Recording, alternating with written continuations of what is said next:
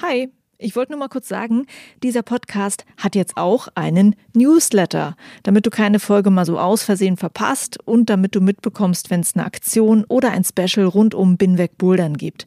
Den Newsletter, den findest du auf meiner Steady-Seite, das ist steadyhq.com slash binwegbouldern und natürlich auch auf binwegbouldern.de. Das war's. Viel Spaß mit dieser Folge wenn ich jetzt mit Kunden draußen bin, sehe ich das eigentlich auch immer relativ gut, so diese Feinheiten, die man einfach mal ausprobieren kann. Dann probiert es derjenige aus und merkt, oh, jetzt klappt's ja. Nicht mal dieses, ich habe den Boulder geschafft, sondern einfach, ah, ich habe das erlebt, jetzt habe ich meine Hüfte ein bisschen verschoben und plötzlich ging das so gut. Hi und willkommen zur Folge 132 von Binweg Bouldern. Ich bin Juliane Fritz und meine Gästin ist Tabita Eckfeld, Sportwissenschaftlerin und Kletter- und Bouldertrainerin, die mit ihren Kunden auch draußen am Fels Trainings macht. Und wie sie das macht und was sie dabei weitergibt, das wollte ich gerne von ihr wissen. Viel Spaß mit diesem Interview. Vorab noch ein kurzes Dankeschön an alle Hörerinnen und Hörer, die Binweg Bouldern im Steady Crowdfunding unterstützen oder die sich ein Binweg Bouldern Shirt gekauft haben. Diese finanzielle Hilfe ist super wichtig, um die Arbeit an diesem Podcast zu finanzieren. Danke, dass ihr mich unterstützt. Und ich würde mich auch sehr freuen, dich als Supporter oder Supporterin zu begrüßen. Den Link zu Steady und zum Shop findest du auf binwegbouldern.de. Und jetzt ab in die Folge.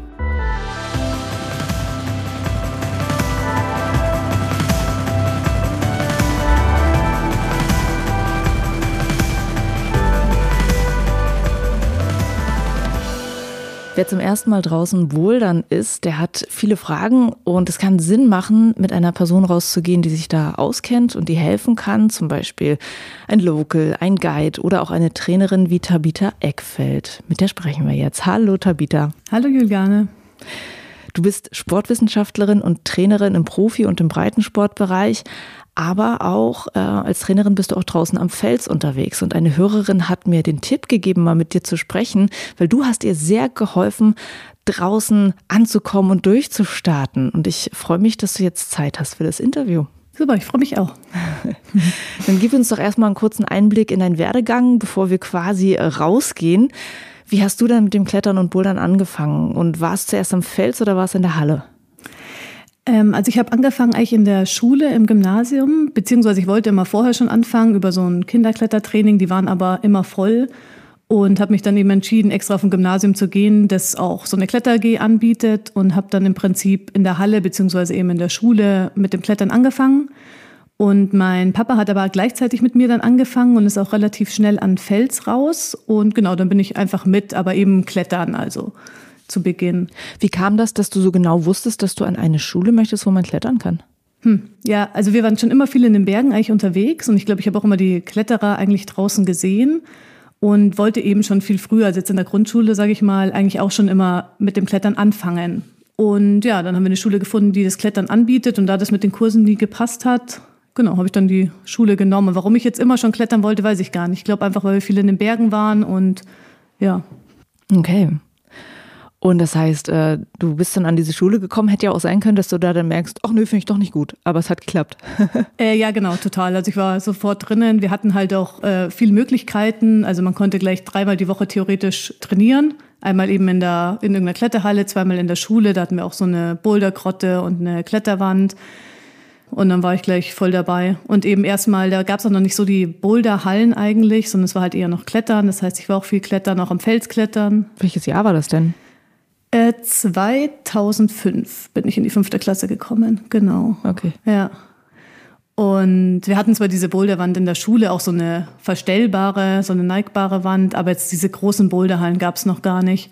Die kamen ja dann erst später, tatsächlich glaube ich erst als ich in der zehnten Klasse, würde ich jetzt mal wahr sagen, elfte Klasse, dass das so mehr geworden ist. Und dann bin ich eigentlich auch sofort mehr in das Bouldern mit reingerutscht.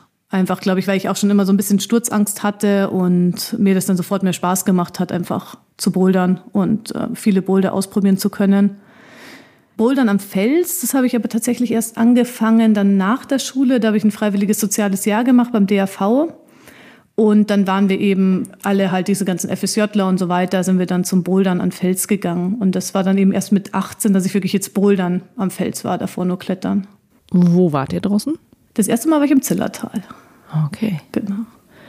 Okay, und jetzt haben wir ja noch einen ganz großen Schritt von, ähm, du machst da dein äh, soziales Jahr beim DRV bis heute. Was dazwischen noch so alles passiert?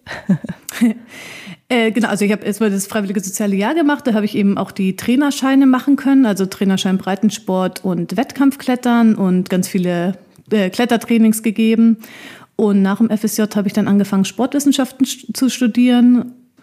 Genau, bis 2018 Genau, und dabei bin ich einfach auch schon immer mehr rausgefahren, äh, immer mehr am Felsbouldern gewesen. Genau, und dann habe ich mich auch gegen Ende des Studiums dann selbstständig gemacht als Klettertrainerin. Das heißt, es ist gar nichts anderes passiert, also keine andere Ausbildung oder sonst was, weil das hätte ich ja jetzt spannend gefunden, ob du sozusagen dieses Trainerdasein so nebenbei, neben dem Job machst. Nee, genau. Also ähm, ich habe dann eben Sportwissenschaften erstmal studiert und dann natürlich da nebenbei äh, Klettertrainings gegeben, weil es einfach auch gut ging, um da Geld zu verdienen und bin dann eigentlich direkt vom Studium reingerutscht. Also ich habe schon auch noch mal in der Kletterhalle gearbeitet, war da angestellt, ähm, Corona-mäßig auch noch mal was anderes gemacht dann zwischendurch. Genau, aber ich habe jetzt nicht, nicht noch eine andere Ausbildung oder so gemacht. Okay. Ähm, ist das eine Leidenschaft von dir, Trainerin zu sein? Was magst du daran? Ja, total. Ähm, ich glaube, ich mag es einfach, Leuten was beizubringen. Und ich finde, Klettern ist ja eh ein Sport, wo man immer dazu lernt. Also ich auch oder egal wer, wie lange klettert, egal wie gut er klettert, lernt man immer was dazu. Und ich finde es einfach schön, das auch zu beobachten oder eben Menschen das beizubringen. Irgendwie was Neues selber rauszufinden und ähm, einfach besser zu werden und die Freude, die dann immer dabei ist bei dem Sport. Und ähm, du legst ja einen Fokus darauf, dass die Leute lernen, gesund zu klettern. Worauf achtest du bei den Teilnehmenden denn besonders, wenn es um Gesundheit beim Klettern geht? Also auf verschiedene Sachen. Ich glaube, jetzt mal so der wichtigste Punkt oder der einfachste, den, glaube ich, viele verstehen, ist die Schulterführung. Ich meine, also das Coole am Bouldern ist ja eigentlich auch, dass man einfach anfangen kann. Jeder kann einfach in die Halle gehen mit Freunden oder alleine und einfach durchstarten. Aber man hat jetzt überhaupt keinen Trainer, der einen irgendwas sagt. Und das ist eigentlich bei anderen Sportarten bisher immer in irgendeinem Verein, hast zumindest irgendwie eine Art von Trainer, der dir Tipps gibt oder dir wichtige Sachen mitgibt. Und das ist ja beim Bouldern einfach nicht so. Und jetzt gerade wenn man die Schulter nimmt, die ist halt sehr verletzungsanfällig und viele wissen das, glaube ich, gar nicht oder wissen gar nicht, wie sie ihre Schulter führen müssen, damit das eben nicht passiert, außer vielleicht, dass man mal gehört hat, Schulter weg von den Ohren. Genau, aber da gehört eigentlich noch viel mehr dazu. Und ähm, was ich auch finde beim Klettertraining, sage ich jetzt mal, oder auch schon vorher. Also ich bin immer der Meinung, am Anfang muss man nicht trainieren, eigentlich kann man die ganze Zeit bouldern.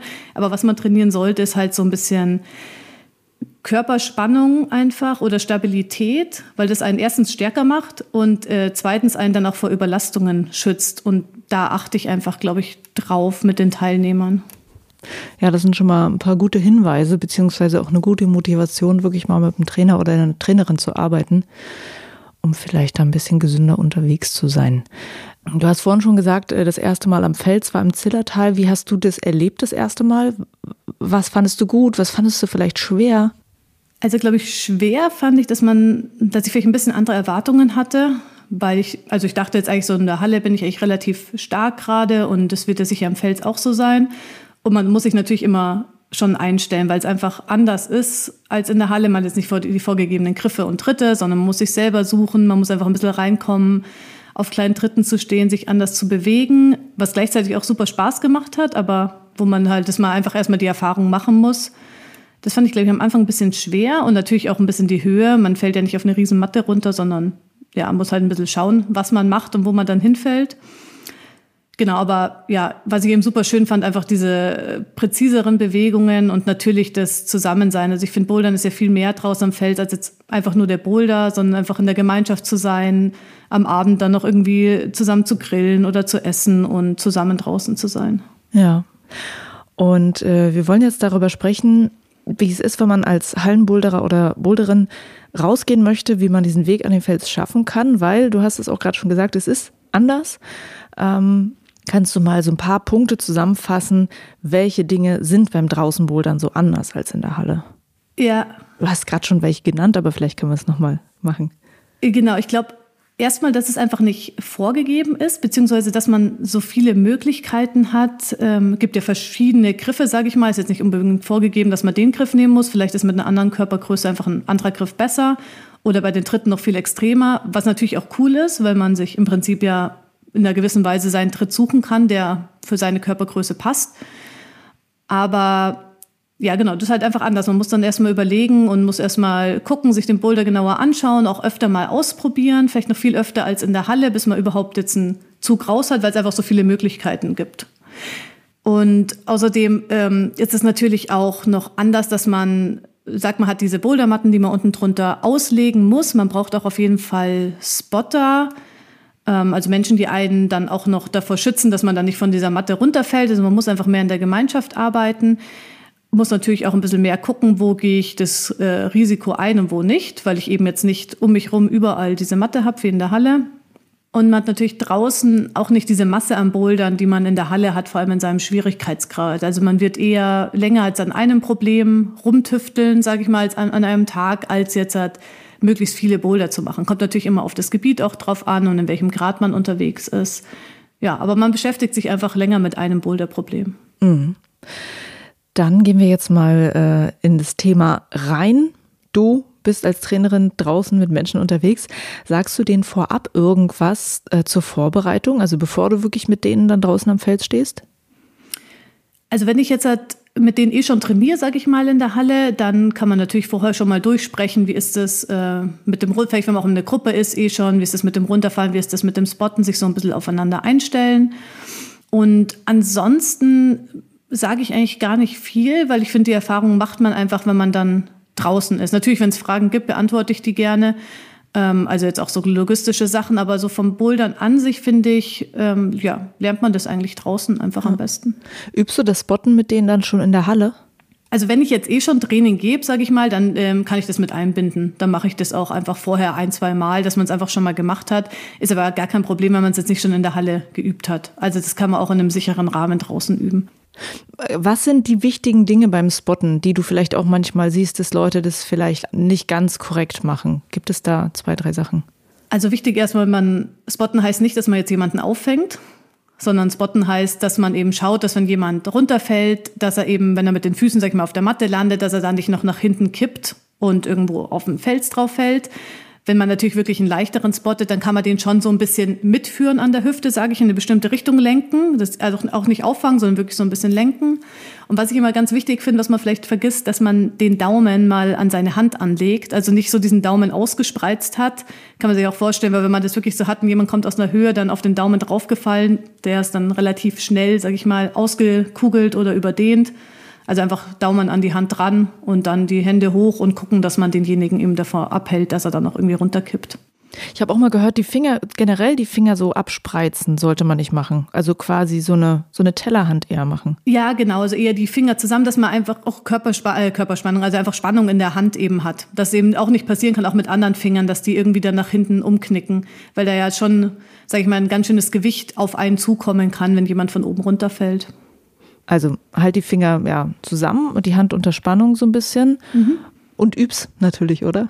Genau, übst das Botten und äh, was natürlich auch, das gehört aber auch dazu, schon beim Matten auslegen. Man muss sich natürlich ein bisschen den Boulder vorher angucken, vielleicht auch gemeinsam durchsprechen und mal überlegen, wo man hinfällt, wenn man an einer bestimmten Stelle fällt. Also ich meine, manchmal kann es ja sein, dass man vielleicht so ein bisschen Drall kriegt in eine gewisse Richtung und jetzt nicht, man fällt ja nicht unbedingt gerade runter, sondern schwingt vielleicht so ein bisschen nach links und rechts raus. Mhm. Da gehört euch dann schon mal dazu, sich zu überlegen, dass man da auch eine Matte natürlich hinlegt und ähm, dann aber auch mit dem Spotter bespricht, beziehungsweise der Spotter ein Gefühl dafür hat, wo fällt derjenige hin und sich dann auch in diese Richtung bewegt. Mhm. Genau, ist auch einfach ja Erfahrungssache. Am Anfang muss man vielleicht noch ein bisschen mehr sich das durchsprechen und sich das gemeinsam überlegen und irgendwann ja merkt man das einfach, wenn jemand bouldert, in welche Richtung er jetzt dann fallen wird. Ja. Macht halt demnach auch Sinn, mehrere Matten zu haben, oder? Weil sonst muss man immer Matten schieben, so als Spotter Ja, auf jeden Fall. Genau, ja. Also manchmal kommt man nicht drum rum, manchmal muss man Matten schieben. Dann ist natürlich auch cool, wenn man jetzt nicht nur zu zweit ist, also einer klettert, einer spottet, sondern vielleicht noch ein Dritter mit dabei ist. Kommt auch immer aufs Gebiet drauf an. Also wenn man jetzt einen ebenen Boden hat, dann ist es nicht so schlimm, dann ist ja auch eine Matte schnell verschoben, aber sobald es verblockt wird, braucht man auf jeden Fall einige Matten. Ja, das verblockt ist echt so ein Thema. Das finde ich ehrlich gesagt scary.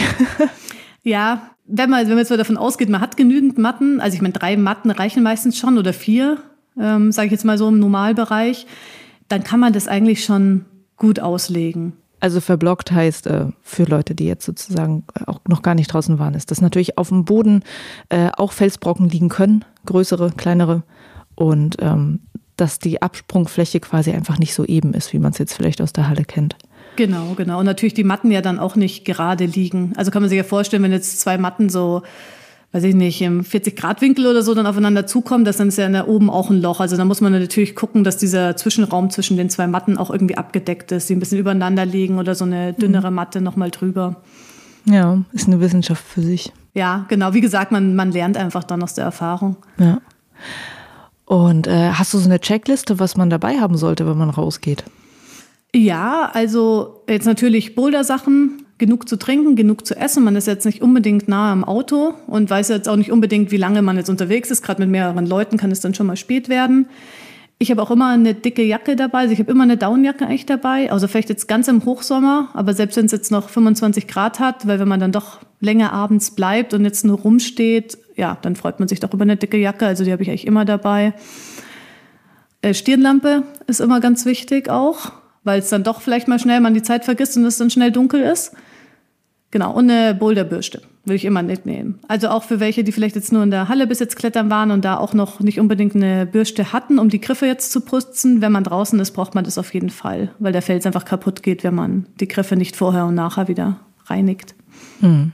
Apropos reinigen, äh, Müllbeutel ist, glaube ich, auch ein äh, wichtiges. Stimmt, Ding, genau. Was man genau, Müllbeutel oder irgendeine Tupperbox, wo man halt das Essen drin hatte, wo man dann danach den Müll reintun kann. Irgendwas, dass man seinen Müll wieder mitnimmt. Genau.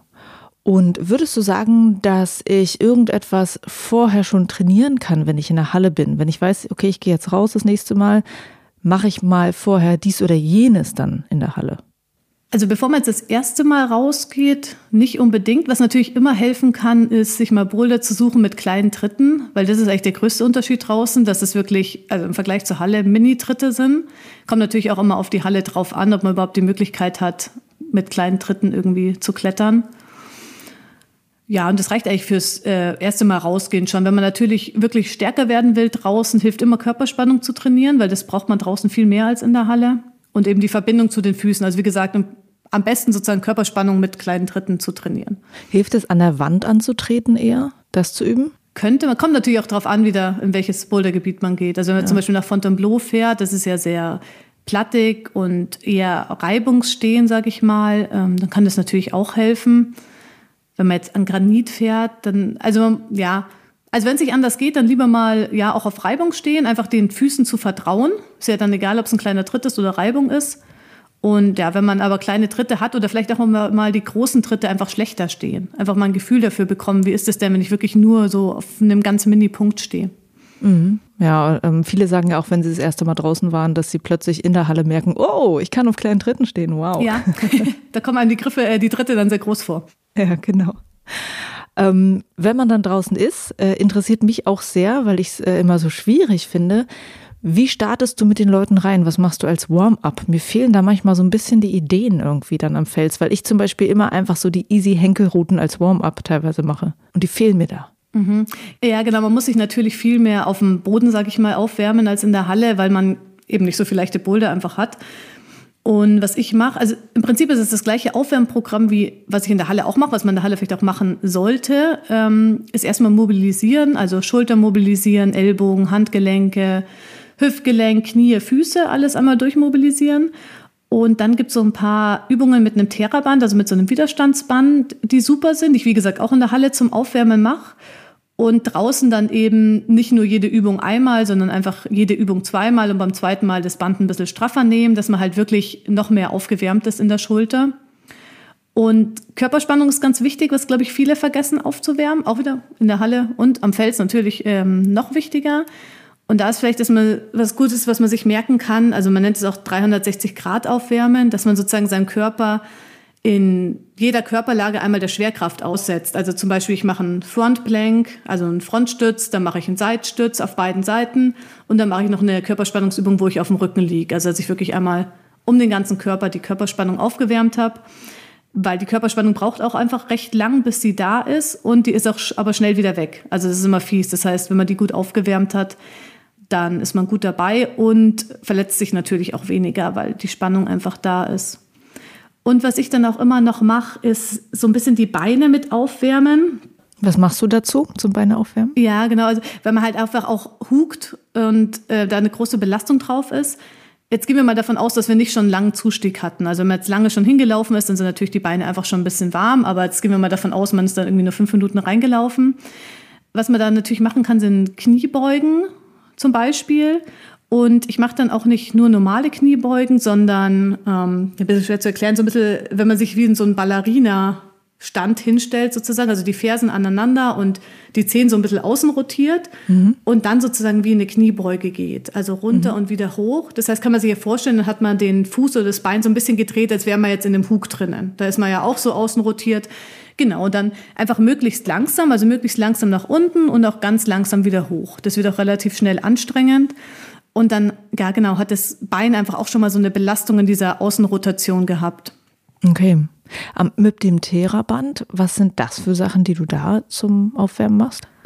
Ja, also ich versuche es mal zu erklären. Genau, also das eine ist vielleicht noch relativ einfach, das ist auch Außenrotation in der Schulter. Das heißt, man nimmt das Theraband in beide Hände und legt die Ellbogen, haben 90 Grad Winkel und die Ellbogen sind am Körper angelegt. Mhm. Und ähm, dann dreht man sozusagen die Arme nach außen. Ah, ich glaube, ich habe es schon mal gesehen, ja. Hm. Ja, genau. Wichtig ist, dass die Ellbogen am Körper wirklich dranbleiben. Also die schlenkern da nicht rum, sondern die sind fix am Körper an der Seite angelegt. Also dein Arm geht wie so eine, ein Arm geht wie so eine Tür immer auf und zu. Oder der Unterarm. Genau, genau. Das ist ein gutes Beispiel, genau. Und dann ähm, macht man es eben mit beiden Armen gleichzeitig. Ähm, erstens hat man beide gleichzeitig und draußen hat man auch oft jetzt nicht irgendwie einen Punkt, wo man das Theraband festmachen kann. Das heißt, man hat beide Arme angelegt und dreht eben beide gleichzeitig raus und rein.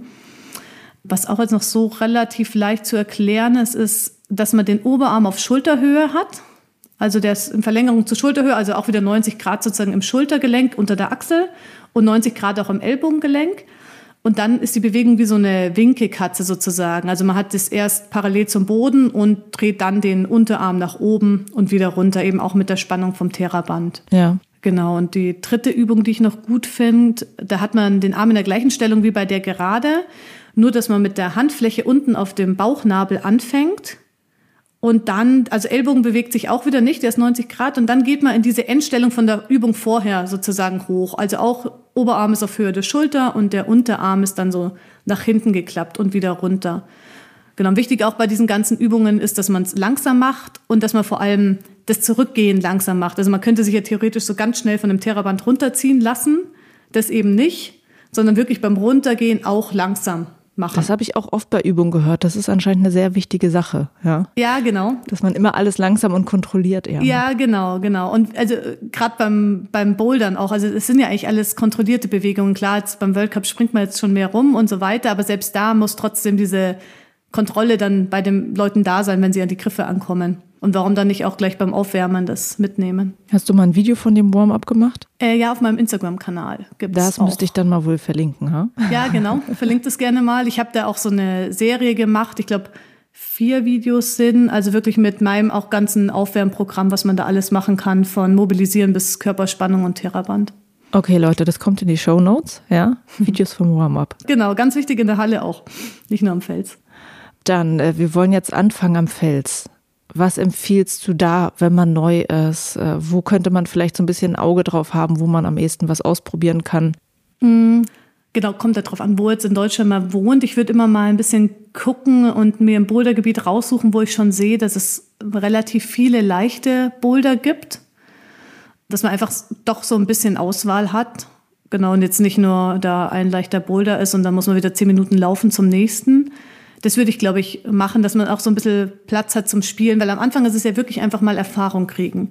Und es geht egal, wie, in welchem Grad man jetzt klettert, es geht dann schon relativ schnell, dass man am Fels dann auch genauso stark wird wie in der Halle, sage ich mal. Man braucht einfach nur diese Erfahrung und die kriegt man natürlich, indem man ja, möglichst viele verschiedene Boulder ausprobiert.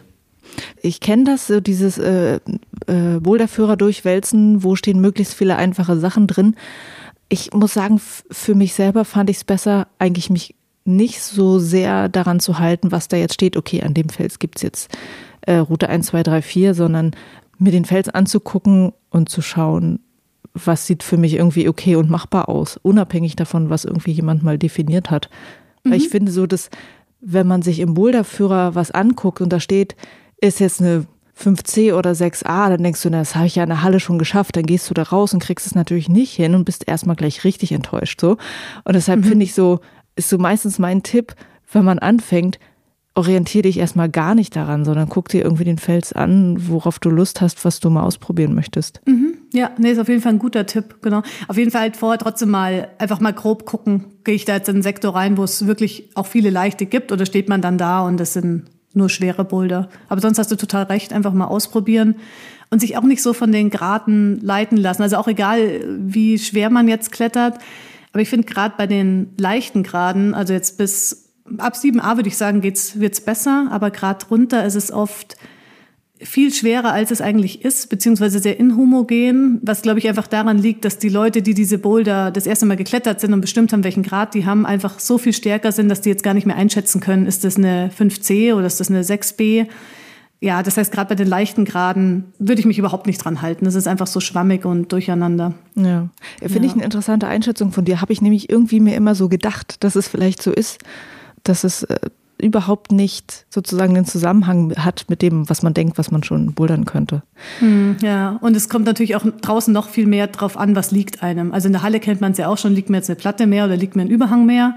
Und draußen gibt es aber noch viel mehr Faktoren. Und dann kommt man einfach den einen Boulder total easy hoch, weil er einem liegt und den anderen eben nicht. Mhm. Was bringst du den Leuten noch bei, wenn du draußen mit denen unterwegs bist? Warm-up haben wir jetzt also gemacht und wir haben jetzt so ein bisschen versucht, uns zu orientieren, wo sind irgendwie die Boulder, die wir mal ausprobieren können. Wie geht's weiter? Genau, das, was ich vorher schon kurz gesagt habe, ich übe dann immer erstmal die Matten auszulegen. Also, dass man sich mal eben den Boulder anguckt und überlegt, wo könnte man hinfallen, dass man die Matten einfach richtig hinlegt, weil das ist auch einfach eine Grundlage schon mal, dass man dann sicher auch bouldern kann. Also, das ist der nächste Schritt was auch ein bisschen ähm, dauert oder wo man vielleicht auch nochmal nachjustiert. Wenn man das jetzt nicht schon in der Halle gemacht hat, natürlich mal kurz das Spotten auch durchsprechen, was wir vorher hatten. Vielleicht auch, also ich sage in der Halle immer, wer es noch nicht macht, am besten immer beim Runterfallen nicht stehen bleiben, sondern sich abrollen sozusagen nach hinten. Und das, wenn man das in der Halle macht, dann muss man sich das natürlich abgewöhnen draußen wieder, weil da hast du jetzt nicht die Fläche, um dich dann nach hinten abzurollen. Genau, das sind so ein paar Grundlagen wie mache ich das denn draußen safe, wenn ich halt nicht abrolle? Also schauen, dass man immer möglichst, gerade wenn man jetzt von höher fällt, schon auf den Füßen landet. Das kann man ja auch in der Halle ein bisschen üben. Wie gesagt, ich würde schon möglichst abrollen, aber jetzt um es mal für draußen zu üben, kann man ja einfach mal nicht abrollen in der Halle. Und wenn du aufkommst, einfach in die Knie gehen, also Hüfte und Knie beugen, dass du so ein bisschen abfederst. Genau. Und dann natürlich auch gleich kleiner bist, weil du kannst dir auch vorstellen, wenn du jetzt wirklich mit gestreckten Beinen landest, dann hast du einen ganz schönen Hebel, der dich noch irgendwie um aus dem Gleichgewicht kippen könnte. Und wenn du dich aber klein machst, dann bleibst du echt gut auf dem Punkt stehen. Okay, wolltest du noch weitergehen an der Stelle? Ähm, genau, dann als nächstes einfach mal den, den Boulder angucken. Also wer es noch nicht gesehen hat, man macht ja oft auch so Tickmarks an den Fels, also mit dem Chalk, dass man sich die Griffe markiert sozusagen, oft an der Stelle einfach, wo der Zeigefinger dann hinkommt.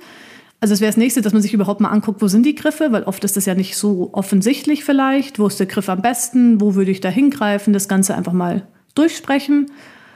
Genau, wenn man dann die Gruppe gebildet hat, weiß, wer bouldert, wer spottet, dann einfach mal drauf los. Und was erlebst du dann, äh, was da vielleicht als erstes auch für Fragezeichen bei den Leuten kommen? Wir legen jetzt alle los und dann merken mhm. Leute, ach, Tabita, wie geht das? Ich möchte noch was wissen. Mm, ich glaube tatsächlich, der größte Punkt ist eben, dass die Griffe und Tritte nicht vorgegeben sind. Also, dass man sich da erstmal wirklich dran gewöhnen muss und das einfach ausprobieren muss, wo ich dann natürlich auch helfe und dann probiert man einfach mal aus und sage ich, hey, guck mal, da ist noch ein Tritt, den man vielleicht gar nicht gesehen hat, weil der so klein ist, dass man den jetzt nicht als Tritt identifiziert hat, wenn man aus der Halle kommt. Und das einfach mal durchzuprobieren und vielleicht ein bisschen mehr Geduld zu haben als in der Halle, gerade am Anfang. Ja, weil man, wie gesagt, erstmal diese Erfahrung machen muss und erstmal auch diesen Blick dafür kriegen muss, wo ist denn der Griff? Und dann klettert man vielleicht hoch, greift an den nächsten Griff und war einen Zentimeter falsch, weil er halt einfach ein bisschen weiter unten besser ist. Das hat man ja in der Halle auch nicht. Der Griff ist halt der Griff sozusagen. Ja, das stimmt. Ja.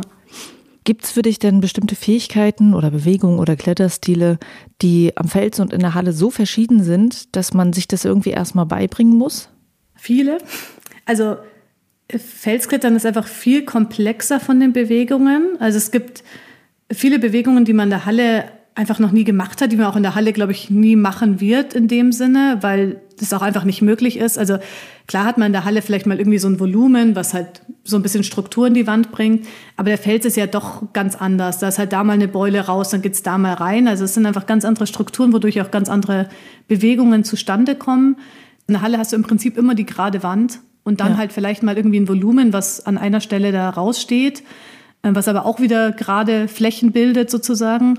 Und am Fels ist es halt einfach komplett durcheinander, sag ich mal. Viel mehr Struktur, viel mehr äh, verschiedene Bewegungen. Man lernt seinen Körper viel mehr kennen. Also ein Körpergefühl ist vielleicht auch ein ganz großer Punkt am Fels, den man auch am Fels einfach mehr bekommt. Den kannst du in der Halle gar nicht so aufbauen, wie wenn du viel am Fels bist, weil einfach ist vielleicht noch mehr, also tatsächlich ist es oft so, dass wenn du deine Hüfte einen Zentimeter in irgendeine Bewe äh, Richtung bewegst, geht ein Zug plötzlich total easy. Oder das muss nicht mal ein Zentimeter sein. Vorher denkst du, es geht überhaupt nicht. Und dann hast du mal ausprobiert und hast hier deine Hüfte einen halben Zentimeter weiter nach rechts geschoben und ein bisschen Spannung aufgebaut und plötzlich geht's total easy. Und es hilft natürlich auch, wenn jemand einem diesen Tipp dann mal draußen gibt, ne? weil man gerade in dieser Situation ist, wo man denkt, okay, das geht jetzt nicht. Und dann kannst du da vielleicht helfen. So, ja, ne? genau, genau, gerade am Anfang. Also wenn ich jetzt mit Kunden draußen bin, sehe ich das eigentlich auch immer relativ schnell oder relativ gut, sag ich mal, so diese äh, Feinheiten, die man einfach mal ausprobieren kann.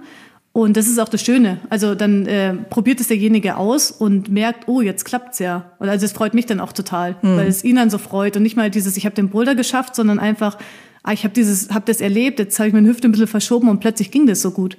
Ich glaube, das ist total cool für, also für den Mensch an sich auch einfach, weil man sich ja immer freut, wenn man irgendwie mit seinem Körper, seinen Körper spürt, mit dem Körper arbeiten kann. Ja, total.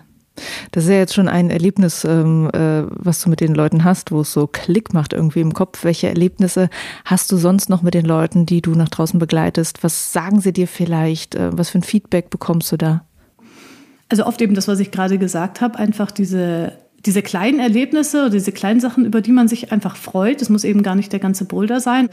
Was, äh, glaube ich, auch voll interessant ist, dass man wirklich dieses Körpergefühl so schnell aufbaut. Also man denkt sich, okay, jetzt hat die Trainerin da gesagt, ich soll da die Hüfte rüber, jetzt ging's gut. Super, wenn sie jetzt nicht dabei ist, was mache ich dann? Aber diese Erfahrung, dass das wirklich relativ schnell geht, dass man dann auch selber mal spürt, was muss ich machen. Dann glaube ich auch so ein bisschen diese Überwindung bei manchen Menschen, weil es ja doch höher ist. Also das hat, ist ja doch ein großer Punkt auch, sage ich mal, dass man sich vielleicht selber überwinden muss, auch wenn es noch so hoch ist, dass es noch in einem sicheren Rahmen ist, aber trotzdem, ja, ist ein bisschen Überwindung dabei, dann da oben zu klettern und unten drunter liegt nur so eine kleine Matte. Genau, ich glaube, wenn das geschafft ist und wenn es muss ja auch wieder nicht ganz oben sein, reicht ja auch wieder nur, okay, ich habe mich noch den Zug getraut und bin mal von da oben runter gehüpft und habe gemerkt, das ist gar nicht so schlimm. Also diese kleinen Erfahrungen, das finde ich immer total super. Und dann natürlich einfach das Zusammensein. Also man lernt sich auch viel besser kennen am Fels, als wenn man jetzt immer nur eine Stunde Training in der Halle hat. Mhm. Und beim Draußenbouldern spielt ja auch so eine gewisse Outdoor-Ethik eine Rolle, die mit dem Sport an sich nichts zu tun hat, sondern eher damit, wie man sich draußen verhält. Äh, ich habe schon mal gehört, dass Leute sagen, dass diese Ethik heutzutage ein bisschen abhanden kommt, äh, dass es gut wäre, wenn erfahrene Menschen eher mit Neuen nach draußen gehen und denen alles zeigen, alles erklären, damit im Prinzip diese Regeln weitergegeben werden beziehungsweise dass die Regeln auch klar sind. Ähm, also da geht's halt um sowas wie äh, den Müll mitnehmen, den Fels auch wieder sauber putzen und so weiter. Wie sehr spielt es für dich eine Rolle, darüber zu reden? Ich finde es sehr wichtig, weil ich auch das Gefühl habe, dass es, glaube ich, also es gehen ja immer mehr Leute, sag ich mal, an Fels, die dann auch in großen Gruppen alleine an Fels gehen, ohne dass irgendjemand davon schon mal dort war, sozusagen. Also bei mir war das noch so, es war immer jemand dabei, der eigentlich schon länger am Fels war, der es auch irgendwann beigebracht bekommen hat. Und ja, man muss halt einfach gucken, auch dass man die Bouldergebiete erhält. Also da geht es einmal um die, die Felsqualität natürlich, dass man putzen muss, aber auch einfach, da sind Anwohner und es kann sein, dass Sektoren, es werden schon Sektoren gesperrt, weil einfach die Leute auch nicht wissen, wie parke ich, wo schlafe ich, wie benehme ich mich. Ich laufe nicht einfach über das Feld, ich laufe nicht einfach über die Weide. Und deswegen finde ich es schon sehr wichtig, da mehr den Fokus drauf zu legen, weil vielleicht auch Sachen, die ich jetzt sage, okay, die sind für mich selbstverständlich eigentlich, da sage ich, jetzt müsste man vielleicht gar nicht drüber reden, sondern das weiß man einfach aber ist vielleicht auch eine äh, falsche Einstellung so ein bisschen von erfahrenen Boulderern, weil man gar nicht mehr dieses Gefühl hat. Und deswegen finde ich schon wichtig, dass man einfach darüber redet und ja, alle, die rausfahren, das auch mitbekommen, was, mhm. wie man sich verhalten muss. Was merkst du denn, was für Leute wirklich gar nicht so klar eigentlich ist? Manchmal fragt man sich, ob überhaupt irgendwas klar ist. Also ich war jetzt auch ein Jahr auf Reisen, also auch in ganz Europa sozusagen. Ich sage mal, in südlichen Ländern das ist es noch ein bisschen schlimmer als bei uns. Aber ich glaube anscheinend, man muss irgendwie über alles reden. Also klar, Müll mitnehmen ist ganz wichtig, egal ob es da ist, wo ich schlafe oder ob es am Fels ist. Da gehört auch eine Bananenschale dazu, weil die einfach nicht verrottet. Oder meinetwegen kann man Apfel wegwerfen, aber wenn jetzt da so viele Leute sind und jeder wirft seinen Apfel weg, dann sieht es natürlich auch nicht so schön aus. Also wirklich alles mitnehmen. Parken, wo man parken darf. Immer ganz wichtig, vielleicht einfach sich vorher informieren, wo man hinfährt. Also man kriegt ja immer Infos, da darf ich parken, da darf ich nicht parken da darf ich durchlaufen, da darf ich nicht durchlaufen. Es gibt auch ähm, oft Sektoren, da darf man zu bestimmten Jahreszeiten nicht hin, weil es vielleicht um Vogelschutz geht oder man darf einen bestimmten Weg nicht laufen, weil da jetzt die Schafe oder die Kühe drauf sind zu der Jahreszeit. Also sich wirklich vorher informieren, dass es einfach keinen Ärger gibt, auch mit den Anwohnern. Gehört auch das Parken und das Schlafen dazu. Also das Wildstehen ist ja auch immer mehr geworden. Was ja auch okay ist, wenn man es in einem Rahmen macht und sich benimmt, sage ich mal, und sich auch nur dahin stellt, wo es keinen stört. Und hast du ja auch schon gesagt, das Griffeputzen ist auch ganz wichtig, ähm, weil da geht, also der Fels geht einfach kaputt. Und wenn man jetzt noch will, auch, weiß ich nicht, dass seine eigenen Kinder vielleicht später auch noch die Erfahrung machen können und am Fels bouldern können, da muss man auch putzen. Und das dauert nicht lang. Man putzt den Chalk wieder weg, man macht den Fels sauber und ja, dann können die nächsten Generationen auch noch dran klettern. Mhm. Und äh, was ich viel gehört habe, jetzt auch in den Gesprächen, die ich in letzter Zeit geführt habe, ist, dass es in den Corona-Lockdown-Zeiten draußen wirklich extrem war. Sehr viele Leute draußen unterwegs, die nicht in der Halle bouldern konnten. Und dass es da auch an einigen Stellen dann Ärger gab, wo es vielleicht vorher sogar ruhig war. Mhm. Was hast du denn in diesen Zeiten erlebt? Ja gut, ich war eigentlich, also ich wohne ja in Bayern, das heißt, wir sind normalerweise eben in Österreich und in der Schweiz und waren natürlich Corona-mäßig im äh, Franken und kannten, hatten aber auch so ein bisschen Connection und kannten eben auch äh, Gebiete oder Boulder, sag ich mal, wo nicht so viele Leute waren. Deswegen war ich jetzt gar nicht unbedingt da, wo jetzt viel los war. Das glaube ich, vielleicht in anderen Gebieten in Deutschland viel schlimmer oder auch dann in Österreich für die Österreicher oder die Schweizer eben, die in ihrem Land geklettert sind. Ja, aber ich glaube, dass, also man merkt es jetzt auch noch, wenn man jetzt, jetzt das verlängerte Wochenende oder so irgendwo hinfährt, auch ins Zillertal, dass einfach viel mehr los ist als früher. Und das, glaube ich, ja, einfach mit Corona angefangen hat und eben viel mehr Menschen draußen sind, die noch nie draußen waren, was ich schon gesagt hatte, und die nicht wissen, was man genau macht und wie man sich benimmt. Hast du gemerkt, dass es vielleicht auch ähm, wegen der Unerfahrenheit auch mehr Unfälle draußen gibt? Weiß ich gar nicht, kann ich jetzt gar nicht sagen. Also ich habe jetzt nicht nichts mitbekommen, aber es ist vielleicht auch noch ein guter Punkt zu sagen. Vielleicht, ich weiß nicht, wann die meisten Menschen haben wahrscheinlich ihren letzten Erste-Hilfe-Kurs beim Führerschein gemacht dass man vielleicht doch einfach irgendwie äh, sich zumindest selber nochmal informiert oder mal einen Erste-Hilfe-Kurs macht, weil natürlich ist es schon auch ein Gefahrensport. Man fällt nur auf diese Matten oder man fällt eben mal nicht drauf. Man hat vielleicht auch mal eine blutende Wunde und so weiter und weiß nicht, was man oder wie man dann damit umgehen soll. Das ist ja vielleicht auch noch ein wichtiger Punkt, sich damit nochmal zu beschäftigen.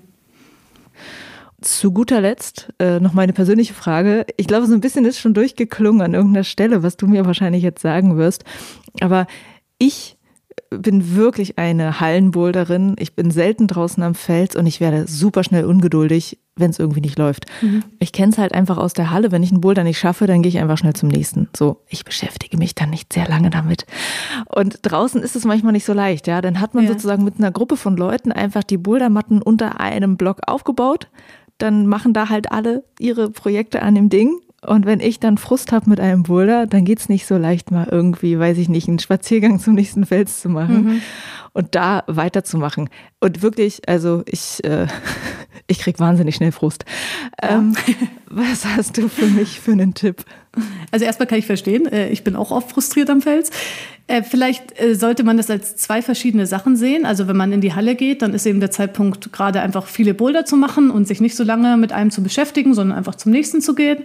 Und wenn man am Fels ist, die Erfahrung einfach mitzunehmen, mal länger an einem Boulder zu probieren. Und dann kommt nämlich genau das, was ich vorher gesagt habe, diese Erfahrungen und diese, dass man sich mal freut über so kleine Bewegungen mal zustande. Genau, und das vielleicht einfach dann zu sehen, auch als Erfahrung selber zu wachsen. Ich habe auch gerade schon gesagt, ich bin auch oft frustriert am Fels. Also manchmal hocke ich auch da und frage mich, warum mache ich überhaupt den Sport, wenn ich jetzt so frustriert bin hier. Aber ich mache trotzdem weiter oder probiere den Boulder trotzdem. Der muss einem natürlich in gewisser Weise Spaß machen, weil ich einfach weiß, okay, ich mache jetzt da weiter und gleich weiß ich, es passiert irgendwas und ich werde irgendeinen Zug schaffen oder ich schaffe den ganzen Boulder und ich freue mich danach so drüber und bin so auch an dieser, daran gewachsen, einfach mal über diese Frustration hinauszugehen oder mich selber auch wieder runterzubringen, sag ich mal, und wieder in einen Zustand zu bringen, wo ich auch wirklich jetzt bouldern kann, weil wenn man frustriert ist und da einsteigt, dann klappt es meistens nicht. Ist vielleicht auch so ein bisschen ein Learning für sich selber, so fürs ganze Leben. Und ja, das ist einfach wirklich die Erfahrung machen, öfter, öfter zu klettern und öfter mal an einem Boulder dran zu bleiben. Und dieses, das zu erleben, dass man es dann doch schafft und die ganze Frustration dann egal ist im Nachhinein. Okay. Tavita, ich schau mal, ob ich das in meinem Leben nochmal hinkriege.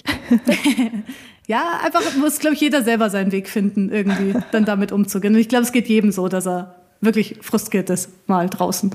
Ja. Äh, ich danke dir auf jeden Fall, dass du dir die Zeit genommen hast, ein bisschen äh, über das Rausgehen mit uns zu reden. Hast du, hast du noch irgendein äh, Abschlusswort, ein Abschlusstipp, worüber wir noch gar nicht geredet haben? Weiß ich nicht, einfach, äh, einfach mal rauszugehen, also sich an alle Regeln zu halten, sich zu informieren, einfach mal rauszugehen, die Erfahrung zu machen, äh, den Spaß mitzunehmen, auch in der Gruppe einfach an einem, an einem Problem zu tüfteln und vielleicht auch zusammen dran zu wachsen. Ganz lieben Dank dir für dieses Gespräch und äh, vielleicht äh, trifft dich ja irgendjemand von den Hörerinnen und Hörern dann auch bald mal mhm. draußen. Mhm. Bestimmt. jo, ciao. Ciao. Das war mein Interview mit Trainerin Tabita Eckfeld. Tabita, danke dir fürs Gespräch. Und wie am Anfang erwähnt, das war eine Hörerin, die mir den Tipp gegeben hat, Tabita mal anzuschreiben für ein Interview. Ich freue mich immer sehr, wenn ihr solche Tipps für mich habt, also Menschen oder Themen aus der Szene. Vielen Dank dafür. Bis zur nächsten Folge. Juliane mein Name und ich bin wegbouldern.